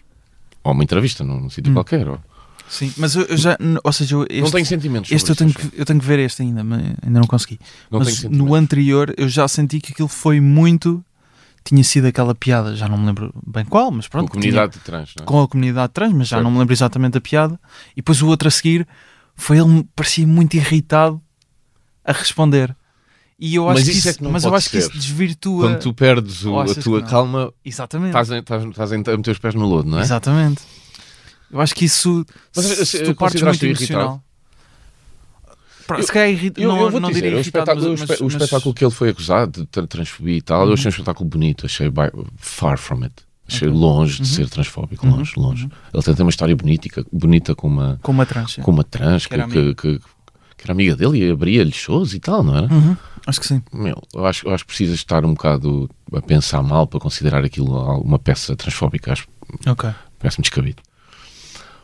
Por isso, Sim, mas, mas dada- esse nem é o ponto. Não, eu ia ia Sim, dizer, sim. dado, dado Sim, sim. as reações que isso teve, eu quase que lhe perdoo gastar. Dude, Ah, ok, sim. Sabe, era isso que eu ia dizer. Ok, sim, sim. Mas eu não tenho na memória com, com se ele estava assim tão irritado ou não, ou eh, com o vocal. Mas, por exemplo, Hum. Se calhar mais neste- magoado. Eu vou-te dizer irritado. isto. Mais magoado do que E tem irritado. motivo para isso. Sim. Acho que tem motivo para isso, é descabido, não é? Neste, ele faz outras muitas piadas e eu já não gostei tanto. Ok, ok. Tipo, uma ou duas, o gajo faz para aí oito. Sabes? E de vez em quando não tem nada a ver, o gajo vai, pá, Sim, trans. sim, sim. Achei demais. Ok. Achei tipo, dude, tu agora estás a- um bocado a dar razão quase. Sim, sim. Mas o gajo depois também Mas tem isso um também é a cena bom. do humorista, que é estão a dizer que não posso, Yeah, vou lá o mais. gajo não tem, é? tem, Claro. tem ali uma parte muito boa que o gajo diz: Isto é punching down, but I love punching down. E faz punching down. E eu adorei essa cena. Yeah, eu faço punching down e eu adoro. Gostei dessa, dessa à vontade. Depois nem faz assim tanto, mas o punching down é quando. Eu? Punching down? Não. Ver o chapéu dizer: Eu adoro punching down. É hilariante. Foi hilariante. Só o facto de ele ter essa declaração. Uma das coisas que te ouvi dizer eh, sobre estes temas mais, mais quentes que geram esta, muitas vezes esta revolta, neste caso o, o, beat sobre uma, uma pessoa trans do chapéu, tu dizias sobre quando estiveste a editar agora o Worst of eh, do Gente da Minha Terra, portanto é uma coisa que fizeste há 10 anos. Eh, tiveste a editar e está no, no Cortes- 12, pá, 12. 12 anos, e está no Cortes, na, no Cortes Flix, ah, dizias que pá, tinha demasiado piadas homofóbicas. Foi Yeah, uma expressão de- o, que, o que é que é para ti uma piada homofóbica? Opa, ah, nó- nó- nós usamos hoje em dia essa expressão, ou seja, isso já perdeu um bocado o valor. Nós usamos isso muito entre nós. Uma piada homofóbica é qualquer piada que, que envolva a comunidade gay, não é? Uma piada homofóbica, o que é que havia ali muito? Figuras públicas, havia tipo outing, não era? Eu acho que havia muito outing de figuras públicas que, que- que estavam na televisão e havia tipo, este gajo é homossexual afinal, não é o mais que diz ser. Acho que era nesse sentido na altura, acho que era por aí. Mas quando eu digo piadas homofóbicas é isso, porque no fundo isso não vais fazer, já não, não, é, não é muito correto sabes, dizer outing a uma pessoa, não é? Hum? E na altura era Mas também, ah, tal como eu disse, tal como eu disse ao Unas, pá, na altura, 12 anos, muito mudou, muito mudou. Não, claro. Na altura, o- a base do Levanta-te e era outing de figuras públicas, os, os primeiros anos. Eu, eu fiz agora um, dois episódios especiais sobre o Levanta-te e Ri e... pronto. Ah, viste isso? Sim, sim. Ah, pá, pronto, Estive a, era. tive a ver o arquivo e sim, havia muito José Castelo Branco, havia Claro. muito... O José Castelo, agora é tudo muito giro, mas o José Castelo Branco no Levanta e Ri era uma coisa. Lembras-te? Era tipo meio, isto é um gajo, não é uma gaja. Hum. Pá, pronto, as coisas mudaram, não é? Claro. Ah, se bem que agora estamos, podemos estar perigosamente a, a voltar a, a- Um homem tem que ser um homem até ao fim, uma mulher até ao fim, quando já há tecnologia que, que permite alterar ali um bocado as realidades. Agora, agora estamos um bocado na. co- Como fomos estúpidos, como temos homens de cabelo comprido a rebentar com crânios no desporto feminino, agora tens o outro lado a dizer um homem é um homem, uma mulher é uma mulher. Agora vamos ter que vir aqui para o meio e dizer de, de deixar as miúdas competir. Isto é uma gaja, apesar de ter nascido um homem. É, é possível estas realidades, é possível nós chegarmos aqui a um. fugirmos a este, este ódio todo e a esta divisão toda. Preocupa-te se daqui a, vamos imaginar, 12 anos, estás a, no Cortesflix a editar uma coisa que fizeste este ano e, e ver, epá, se calhar é esta, pensares que é homofóbico ou... Não, não seja, preocupa nada, não preocupa nada. porque certamente a também- Base também é, é- a base não, não, não é de maldade, percebes? Sim. Nunca. A base. Hum, Mas também, como não me preocupou agora, não me preocupou nada agora, ou seja. não- também tinha 29, 29, 30 anos quando, Hum. quando gravei Gente da Minha Terra. Estava mesmo a começar no, no humor. Ah, mas não me preocupa nada, nem fico nada, nada fixo, tipo, de, de que larvo que tu eras. É mais as reações que eu tenho. A, a- a minha, a minha re- relação e o meu pensamento hoje em dia com, com, com essa comunidade era igual na altura também. Por isso é que havia muito. Este gajo não é assim, isto é um boneco. Ah, que não era bem um boneco, era- às vezes era, outras vezes era, era só humor bruto, porque era o estilo que eu gostava. Mas eu não, não, não- eu, eu- não olho para trás assim, olho para trás, nunca me castigo, nunca me castigo. Olho para trás com, sempre com. Fizemos bastante coisas engraçadas com os meios à nossa disposição e com a sociedade que encontramos também. Ni- ninguém pergunta a esses autores ah, se, se- se- o que é que sentem a dizer que o José Castelo Branco não era gente. Ninguém lhes vai perguntar isso. Perguntam-me a mim. O que é certo é que isso foi uma fase da minha vida ah, de, de bashing. Foi essa fase de bashing de gente da minha terra e Porque estás associado a isso, é? Sim, mas porque, porque certas pessoas quiseram associar também. Talvez eu tenha feito isso melhor do que todos os outros. Eu fiz mesmo isso. Eu não tive medo de fazer isso. Eu não escolhi entre amigos ou pessoas de influência para não fazer isso. Eu não escolhi este gajo, se eu falo dele, eu não subo. Então eu vou só chamar nomes feios a esta ou aquela. Eu não fiz isso. Eu fui a fundo e era ball game até com o Eunice Munhoz. Eu fui a todos. Eu não escolhi, eu não geri carreira. Eu fui a fundo. E quando eu me retirei de fazer isso, by the way, há, há mais de 10 anos, ou seja, foi no Sassetti, faz agora 10 anos. 10 anos. Quando eu me retirei desse estilo de humor e parti para outro, e já parti para outro, e se regressou aqui ou ali, nunca mais foi um problema. Nunca mais foi um problema. Até hoje. Por isso, nunca fico chateado com o que vejo para trás. Vamos então ao Ricardo Vilão. Uh, LX Comedy Club, hoje, quando estamos a gravar, vai subir ao palco do, do Tivoli em Lisboa com o Luís Franco Bastos e o Salvador Martinho, os restantes membros de, da LX Comedy Club, que eu devo dizer, nunca vi ao vivo. Sério? Nunca vi a LX Comedy Ou Club. seja, ao que isto foi em 2012 a 14. Ou seja, que idade tinhas na 12, altura? uh, portanto, tinha 14 anos. Pois. Que Não, é uma se- criança. Se, calhar não tinha. Já podias entrar, não, às vezes eu parecia uma criança. Sim. É um espetáculo. Uma criança, mas já não uma criança.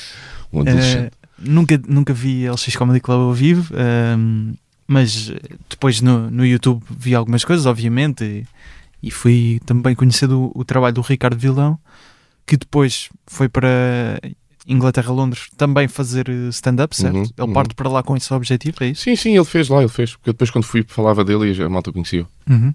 Portanto, o Ricardo Vilão faleceu em, em Londres, há, muito recentemente, Uhum. e estes dois espetáculos que vão fazer eh, serão de homenagem, toda, todo o dinheiro que. Uh, dos bilhetes vai para a família, de- família do, do Ricardo, claro. do Ricardo Vilão. Não, não, não tenho. Estás à procura de uma pergunta, vamos fazer e não, Não, estás a é. encontrar nada. Exato. é, Vou eu acho que. eu- não, vou, vou, eu acho que. vou milcar este, este momento. Não, mas eu acho que o melhor, eh, mais do que fazer uma pergunta agora, é, é falares um bocado da, da relação que, que tinhas com o Ricardo Vilão e porque é que os três decidiram fazer este espetáculo. Antes de mais, quero começar por, por agradecer às pessoas que, que- que tão rapidamente esgotaram a sala do Tivoli e do, e do, e do Sá da Bandeira. Era muito importante para nós, porque, hum, como vamos dar a receita das duas noites à, à família do vilão, todo este processo que envolveu ah, a decisão do vilão de morrer, ah, depois teve um processo longo em Londres e depois trazer o corpo para cá. ah, envolve despesa, como toda a gente sabe, e nós, na altura, logo no- no momento do choque, dissemos que pelo menos essa ajuda teríamos que, teríamos que dar. E depois. Era quase impossível não assinalarmos aqui, ah, respondendo a essa tua pergunta, para, para pelo menos duas vezes, pelo menos para, para as pessoas do Tivoli hoje e do, e do Sá da Bandeira, quem é que era o vilão e porque é que foi tão importante para nós e, e, e- e para a história do stand-up português, porque, porque foi bastante também de forma até indireta para outros humoristas que hoje em dia fazem tantas coisas, porque o vilão teve alguma importância nelas há algum tempo. Então é isso, vai ser uma noite de. Nós tivemos o LX Comedy Club, eu, o vilão, Salvador Martinho e o Franco Bastos, 2012 a 2014. Ah, vai ser uma noite de rir a morte de um amigo, em vez de chorar, em que vamos estar os três em palco, vamos estar com quatro sofás, e vamos estar os três em palco sentados o espetáculo inteiro. Não é uma noite de stand-up comedy, não teria lógica.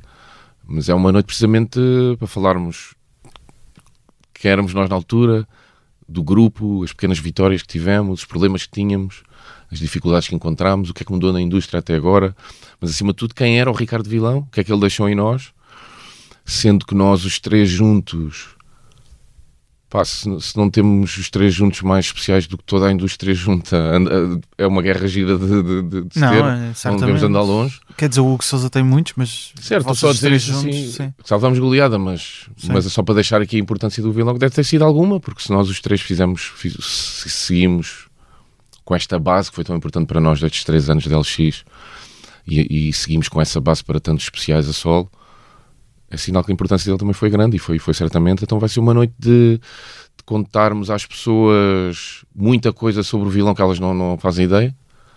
Uh, é- é- a parte boa para mim é, é a mãe dele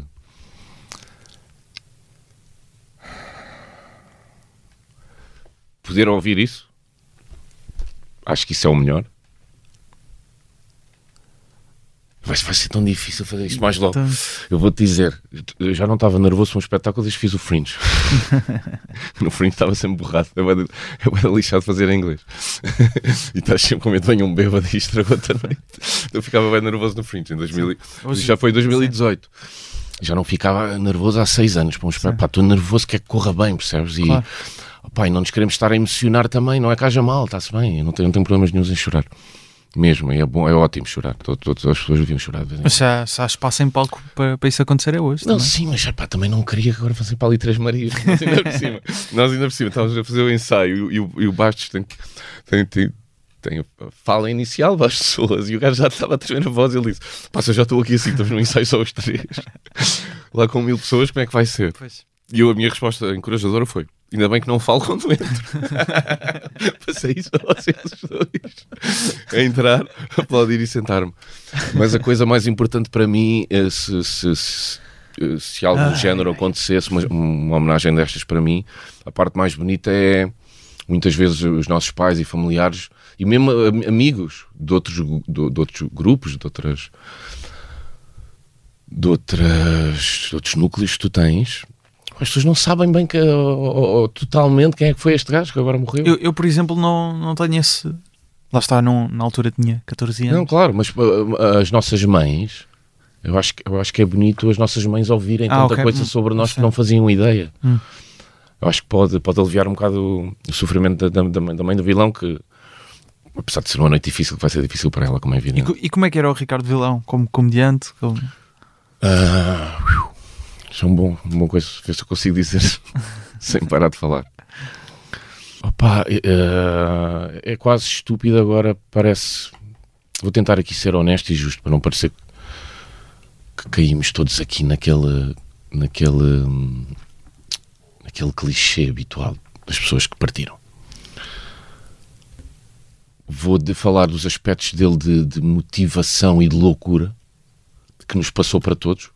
Fazemos uma tour com 43 datas, que era de loucos. E a iniciativa foi dele. Sim, dele. De, de ele ser o nosso produtor com outra voz ao telefone, que era o Fernando Afonso.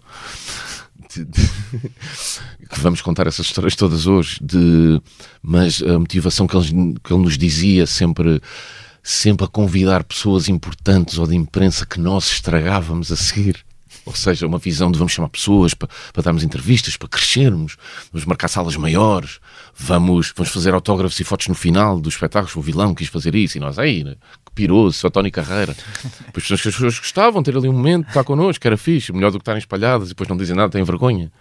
Ou seja, não seres cobarde. Nós saíamos, tu não te queres bater àquele modelo, quem é que sou eu para autógrafos, mas tu sais e estão ali 100 pessoas e depois tu sentes que, que elas estão envergonhadas. E há ali um momento, esse sim, awkward, pá, então bora, já o vilão dizia na altura, bora fazer uma cena, tiramos uma foto, assinamos umas, e nós achávamos isso piroso, não queríamos, mas essa, essa visão toda dele e depois, pá, ele gostava mesmo muito de nós, Era, éramos muito amigos, tinha sempre uma frase que o vilão dizia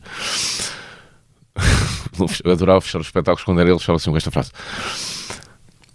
Que ainda agora tivemos a debater a autoria dessa frase e tal. Acho, acho, que, era, acho que era do, entre mim e o vilão, eu não me lembro de ser minha.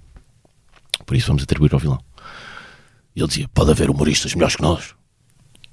Pode haver amigos melhores que nós. Não há humoristas mais amigos do que nós. Já sei com esta frase. Aliás, já sei com esta frase. Epá, e era o espírito que ele trazia também nas tours, uh, acima de tudo isso, uh, o profissionalismo que meteu nisto tudo e o sentido de responsabilidade também que eu, que eu só me juntei muito mais, anos mais tarde. E depois, eu particularmente com o vilão, e, e eles vão contar isso hoje, eles dois, nós estávamos sempre uma espécie de guerra permanente de picardias. Ou seja, o gajo tinha cenas que me irritavam, eu tinha cenas que o irritavam, viagens de tour, estávamos sempre em discussões. Mas eram discussões tipo ar-condicionado, para baixo a coisa. Não, o gajo queria parar para fumar, eu queria fazer um tempo de viagem, não queria parar. Era sempre essas merdas bem pequenas. E depois nós tínhamos uma cena que era chegávamos no jantar, primeiro cobrindo copo de vinho, éramos os melhores amigos outra vez, até à morte. Mas tínhamos essa. Pois eu gozava com a roupa dele e fazia-lhe bullying de gordas. Quando o vilão, quando o vilão sacava uma gorda, fazia-lhe bullying. E vamos falar sobre isso também hoje. O, vilão, o, o, Sá, o Sá vai contar essa história. E depois o vilão tinha coisas que eu irritava profundamente. Que eu era pouco profissional na altura, pá, sempre na noite. Com bêbado. razão? Com razão, com razão, com toda a razão. O vilão era super profissional, nas horas chegava. Pá, eu, eu, eu, eu na primeira tour da LX Com- eu depois tornei-me esse gajo. Mas na primeira tour da LX Comedy Club, um caos, um caos. Foram buscar a casa para irmos para a primeira data. De manhã tínhamos espetáculo no Porto. Arrancamos eu estou a escrever o meu texto. tipo, a ressacar não de álcool. e então, venho da noite, mano. Venho da noite às nove da manhã e digo, eu não posso conduzir, porque nós partíamos a condução em quatro. Tipo, meia hora a cada uma, merda assim. Ou partíamos dois para lá, dois para cá. Eu disse, pá, eu não posso conduzir porque eu tenho que me sentar no banco de trás a escrever o meu texto, para dizer à noite. Só que depois o que é que acontecia? Eu partia. Safava. Corria bem, corria-me sempre muito bem. Então isso fazia-me pessimamente a mim, porque eu achava que não era preciso ser muito profissional. Claro. E, e- e eles estavam aqui num colete de forças, porque depois eu era um motivador do caraças. Eu gostava de fazer isto, eu gostava da vida. Eu gostava da vida do. O que eu achava que era a vida do humorista, Do boémio. do boémio. Do boémio. Noite, todos os dias, miúdas. Mas depois, como na- naquela meia hora, uma hora antes, eu era um animal no- no- nos camarins de motivação, bora, e vamos partir, e não sei o quê, e motivava-os à saída, à entrada. Depois ia eu, fazia bem. Então eu achei que, que não era preciso dedicar muito mais esforço à profissão, sabes, na altura. E o vilão irritava-se muito com isso. E depois, às vezes, eh, havia discrepâncias de como corria um ou o outro e do trabalho que um ou outro metia. Uhum. E o gajo ficava lixado naturalmente. E, ele, e achas que depois, mais tarde, tens essa noção de que tens que ser mais profissional também por, Claro, por causa dele? Ele também ajudou, mas a minha história com o vilão vem muito antiga. Eu fiz a primeira à quarta classe com o vilão, Ah, o início ok. de conversa. Eu vou contar isso. Vocês são mesmo. A primeira vez que eu vi o vilão tinha 5 anos. E depois, por coincidência da vida, 20 anos depois da quarta classe, o Salvador trouxe está aqui um gajo que eu conheci, bora vê-lo a fazer stand-up. Eu cheguei lá e reconheci a cara dele. E disse: não andaste nesta escola e tal? E o "Ei, eu, te-" eu era sobrinho da professora. Ele, tu és o sobrinho da professora. Eu sou sobrinho da professora. Então, mas depois, eh, mesmo em Londres, eu depois, quando mudei para lá, estive com ele algumas vezes. Ah, as minhas memórias do vilão, depois, mesmo depois do fim do grupo, E ele continuava a fazer stand-up por lá. Sim, ah, o grupo acabou devido a um proble- problema também de saúde do vilão, que vamos abordar com honestidade hoje nestes dois espetáculos. Vai- vai- vão ser dois shows muito honestos também da nossa parte. Também teve aqui algum trabalho ah, emocional difícil, dif- tem que ser feito, não é difícil, né? mas Claro. é entre os três, vamos analisar quem éramos na altura, vamos dizer às pessoas, para nos enquadrarmos também na altura, não é? Somos pessoas completamente diferentes hoje em dia, os três. Ah, eles dizem eles dizem que estão iguais, eu, eu, eu é que mudei, mas, eles, eles também mudaram bastante. Então há aqui uma necessidade, houve uma necessidade de, de sermos brutalmente honestos uns com os outros sobre quem éramos, que, que problemas trazíamos ao grupo, que vantagens trazíamos ao grupo, sobre a noite em si, sobre quem era o vilão, que importância teve, quais eram as falhas também do vilão. Vamos analisar isto tudo com honestidade. Mas já que nos custou, custou entre aspas, já que o exercício foi tão doloroso, melhor partilhar. Claro. Eu ia sugerir, porque este episódio vai, ser, vai sair já depois destas duas datas, que escolhesse uma história que, que pudesse É? deixar Ok. aqui. Pá, as histórias são Tem- muitas javardas, Tens Gustavo. Não, isso tá- é permitido.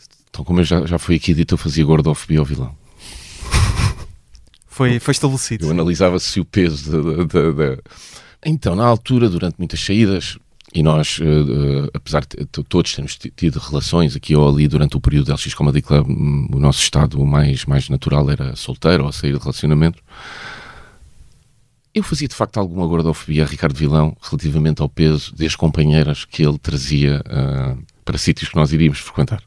Eu dizia, dizia-lhe, e, e, e faço apenas aqui um quoting da época. E, se pensam que, que eu sou a mesma pessoa, eu por acaso sou exatamente a mesma, pessoa. Eu na época. Eu disse-lhe: gordas não entram onde nós vamos. Então, este, este tipo de, de bullying eh, durou uns tempos e há, há um verão que vamos para o Fringe, vou eu com José Beirão, Salvador Martinha e Ricardo Vilão e íamos estar todos na mesma casa em Edimburgo. Quando chegamos ao aeroporto, estávamos a fazer o transfer do aeroporto para, do, do- do avião mesmo ali para, para o terminal e vejo Vilão a, a meter conversa com uma rapariga que estava a dobrar um bocado o, o autocarro, estava, estava a tombar o autocarro para o lado onde ele estava apoiado. Prossegui para fazer guarda-fobia a Ricardo Vilão Certo. e disse-lhe: faças o que fizeres, essa gorda não entra na minha casa. Por isso, escusa estar a trocar números de telefone, porque ele estava a trocar números de telefone. Eu disse: pá, vi lá aqui miúdas e tal. Ah, quanto, quanto backlash vocês vão receber? Eu- eu- Não, não. Eu estou-me completamente a Eu- borrifar, eu não vou receber eu- nenhum. Vocês. Nós também não. Não, então está E também se recebemos está tudo bem. É, isto é uma história sobre Então, Ricardo. estou eu a convencer Ricardo Vilão que, que a cidade lhe traria ofertas mais leves. Os dias passaram, eu nunca mais vi a rapariga. E há um dia, a meio do dia, por algum motivo, fui ao apartamento que nós tínhamos. Entro no apartamento, dirijo-me à sala que estava com a porta fechada. Quando eu abro a porta da sala, isto é o que eu vejo. Ricardo Vilão sentado no sofá, nu da cintura para baixo. Esta rapariga de peso avantajado está a, a proceder a fazer-lhe um flácio. Mas isto não é a história. A história é o que é que Ricardo Vilão tem vestido da cintura para cima. E em agosto, em Edimburgo, o que o Ricardo Vilão me apresenta vestido e faz-me um sorriso quando me vê entrar, ele que reparou que eu entrei muito antes da rapariga. Ele faz-me um sorriso e eu vejo Ricardo Vilão a sorrir, a receber um flácio em agosto, com uma camisola de Natal vestido. branca com cenas vermelhas e sinos e azevinhos, mano. Isto é a visão que eu tenho. Cheio a porta isso aí. Acho que não temos histórias que não sejam javardas, mas Opa, claro. temos de definir, vamos definir também o espírito do grupo e o espírito de qualquer grupo, de homens de qualquer idade, a partir de, dos 3, 4. São crianças. 3, 4 homens juntam-se, podem ter 50 anos, podem ter 30, podem ter 70, vão ser 3 crianças. Rui, muito obrigado Olha, obrigado, gostei muito ter, desta conversa. vindo. Tu com o King Cordes a Tour, É isso, será já dia 29. 29 de Fevereiro, em, em Faro. habituais. E vais a Guimarães, Santarém, Leiria, Coimbra, Braga, Santa Maria da Feira, Almada, Porto, Lisboa, eh, Cinema São Jorge, já há várias Já eh, está na quinta, sim. datas esgotadas, Montijo, Funchal, Londres e há já mais datas. Não, Castelo Eh, Branco, vamos, vou abrir esta semana, estarreja. E Estarreja. mais, mais nada. E, E- fechamos, e- fechamos, e acabou. fechamos? Já não vai haver mais datas, não. Não porque eu, eu não estou com tanto tempo assim e também gosto das tours intensas e, e curtas. Normalmente terminamos com um beat que eu escolho, eh, podia ser sobre o Ruben Kay ou mesmo teu, mas acho que era interessante terminarmos com um beat de Ricardo Vilão. Epá, isso era. O que é que tu tens? Tá- tu tens? tá- há- há- há aqui algumas coisas no YouTube. Epá, n- nós nem, nem, nem- O que é que tu tens aí? Fazemos assim. Beat eh, direto? Fazemos assim. Tem eu- beat direto no YouTube? Tem alguns, tem alguns. Fazemos assim. Eu vou ler os créditos e nós no final vamos ficar aqui a escolher e as pessoas depois vão ouvir o, Vamos o beat isso. que nós escolhemos. Vamos a isso. Portanto, Rui, muito obrigado por teres vindo. Obrigado O pelo Rui Sinal de Cortes está no Instagram em Rui Sinal de Cortes, o Humor à Primeira Vista em humoraprimeiravista.podcast com excertos em vídeo dos episódios. Eu estou em Gustavo Rito Carvalho no Instagram e no TikTok também com excertos em vídeo dos episódios. As fotografias são do João Pedro Moraes, jingles do Ruben de Freitas e do Luís Batista, com voz do Rui Mirama e do Tiago Filipe. Mais uma vez, obrigado, Rui, e até Obrigado um dia.